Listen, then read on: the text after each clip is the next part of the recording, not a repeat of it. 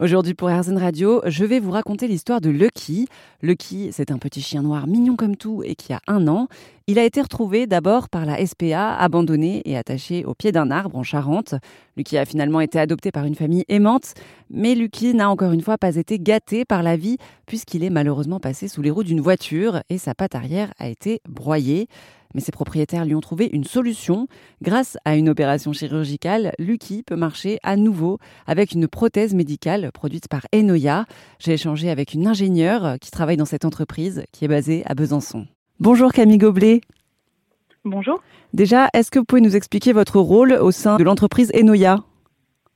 Alors, je suis ingénieure en recherche et développement euh, donc, euh, je modélise, conçois des, des dispositifs euh, sur mesure pour la chirurgie humaine et vétérinaire euh, à partir des, des images, des images scanners, des images médicales de, du patient. Est-ce que vous pouvez nous expliquer ce que fait l'entreprise Enoya Alors vous, vous travaillez du côté des vétérinaires, c'est bien ça?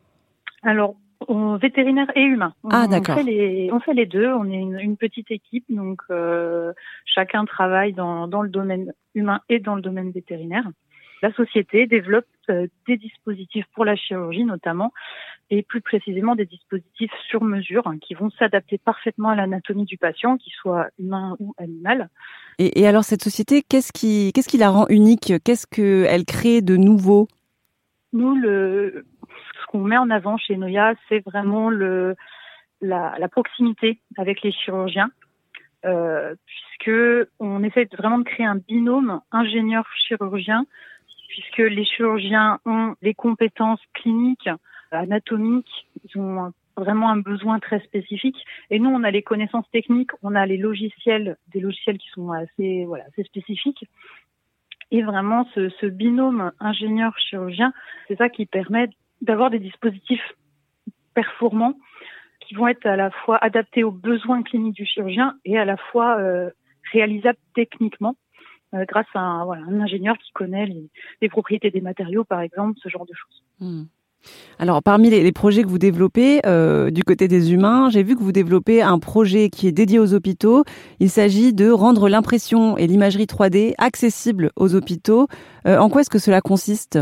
Alors, L'impression 3D, ça se démocratise de plus en plus et il y a un énorme potentiel dans, dans le médical puisque euh, donc on peut imprimer euh, les, les, anatomies du patient, par exemple, on peut imprimer le crâne d'un patient, ça va permettre de s'entraîner pour la chirurgie, ce genre de choses. Et avec la démocratisation de l'impression 3D, les hôpitaux vont de plus en plus acquérir ces imprimantes 3D et vouloir imprimer eux-mêmes les choses euh, au sein de l'hôpital. Sauf que l'impression 3D, ça s'improvise pas.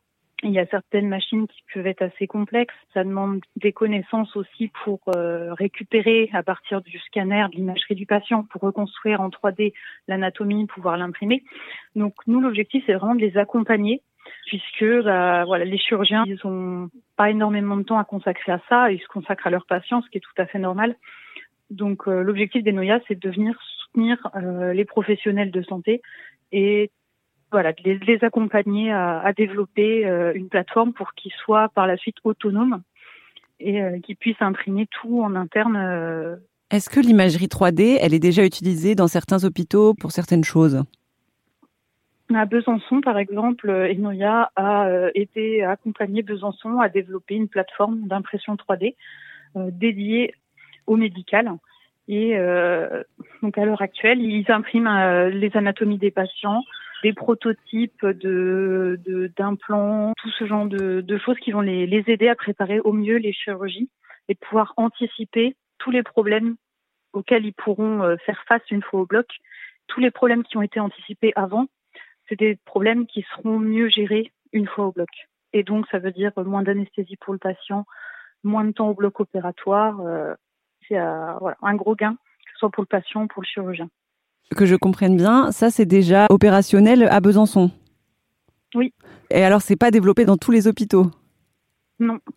Donc vous voulez participer à développer ça dans plus d'hôpitaux? Ouais, voilà, l'objectif, nous, on a Enoya euh, offre ses services euh, aux hôpitaux. Les hôpitaux peuvent nous contacter, euh, nous demander de l'aide et nous, on va les accompagner s'ils veulent développer l'impression 3D en interne. Est-ce que vous faites d'autres choses pour les humains, voilà, au niveau de, de votre technologie 3D Alors pour l'instant, euh, on ne produit pas, on ne fabrique pas de dispositifs puisque euh, donc il y a aussi la réglementation euh, qui est très très spécifique euh, chez l'humain. Et pour l'instant, donc nous, on est certifié selon la, la norme, la norme qui s'appelle ISO 13485. Disons qu'Enoya est certifié comme entreprise du dispositif médical. Mais pour développer des produits chez l'humain, c'est encore d'autres étapes. Donc on s'y prépare, on y travaille, mais pour l'instant, à l'heure actuelle, on, ne fabrique pas de, dispositifs pour l'humain. En revanche, vous fabriquez des, dispositifs pour les animaux et euh, vous aidez notamment des chiens amputés. Oui, c'est ça. En fait, l'objectif des Noya, ça va être d'apporter au milieu vétérinaire le savoir-faire qu'on a chez l'humain, puisque on va dire dans, dans le milieu vétérinaire, il y a moins de technologies développées que pour la médecine humaine. Nous, l'objectif, c'est de rendre accessibles ces nouvelles technologies aux chirurgiens vétérinaires pour que les animaux puissent en profiter également. Vous parler d'amputation. Donc, effectivement, on conçoit et on fabrique des implants qui vont se fixer, se visser, s'insérer dans l'os du chien, euh, dans l'os de la patte amputée. Et on va attacher à ce petit implant une prothèse externe, une fausse patte, qui va permettre, euh, tout l'ensemble va permettre aux chiens de pouvoir remarcher. C'est super. Est-ce que vous savez combien de chiens vous avez aidé à remarcher? Une dizaine, une dizaine depuis 2021. Et d'ailleurs, là récemment, euh, il y a une petite histoire euh, d'un petit chien qui s'appelle Lucky, qui a un petit peu été diffusé par les médias. Est-ce que vous pouvez nous raconter l'histoire de Lucky? En fait, son chirurgien nous a appelé en nous disant qu'il avait le cas donc de Lucky, qui était victime d'un accident de la voie publique et malheureusement, ils ont dû amputer la patte parce qu'elle était trop abîmée. Et en fait, le chirurgien nous a appelé en nous disant, bah voilà, j'aimerais proposer aux propriétaires, les propriétaires sont d'accord, sont motivés, euh, pour lui proposer un implant d'amputation. Et donc, au lieu de couper la patte du chien, d'amputer très très haut pour qu'il soit sur trois pattes, on va au contraire amputer très très bas pour garder un maximum d'os pour pouvoir fixer un implant dessus et ajouter une fausse patte, euh, une petite prothèse externe. Combien ça coûte ce, genre d'opération? Donc il y a le matériel que nous, nous on, ne vend pas directement aux, propriétaires, on n'interagit pas directement avec les propriétaires, nous on interagit avec le chirurgien. Donc nous on vend du matériel au chirurgien. Voilà, ça va être autour de 1500 euros selon ce qu'il souhaite, puisque la chirurgie c'est assez complexe. Il n'y a pas juste un implant, il peut y avoir d'autres accessoires à côté, donc tout dépend de ce qu'ils souhaitent. Mais à ça, évidemment, il faut rajouter pour les propriétaires le coût de l'intervention, le coût de, l'hospitalisation dans la clinique vétérinaire. Donc il n'y a pas juste ce, ce coût-là à prendre en compte. C'était Camille Goblet, une ingénieure au sein de l'entreprise Enoya pour Airzen Radio.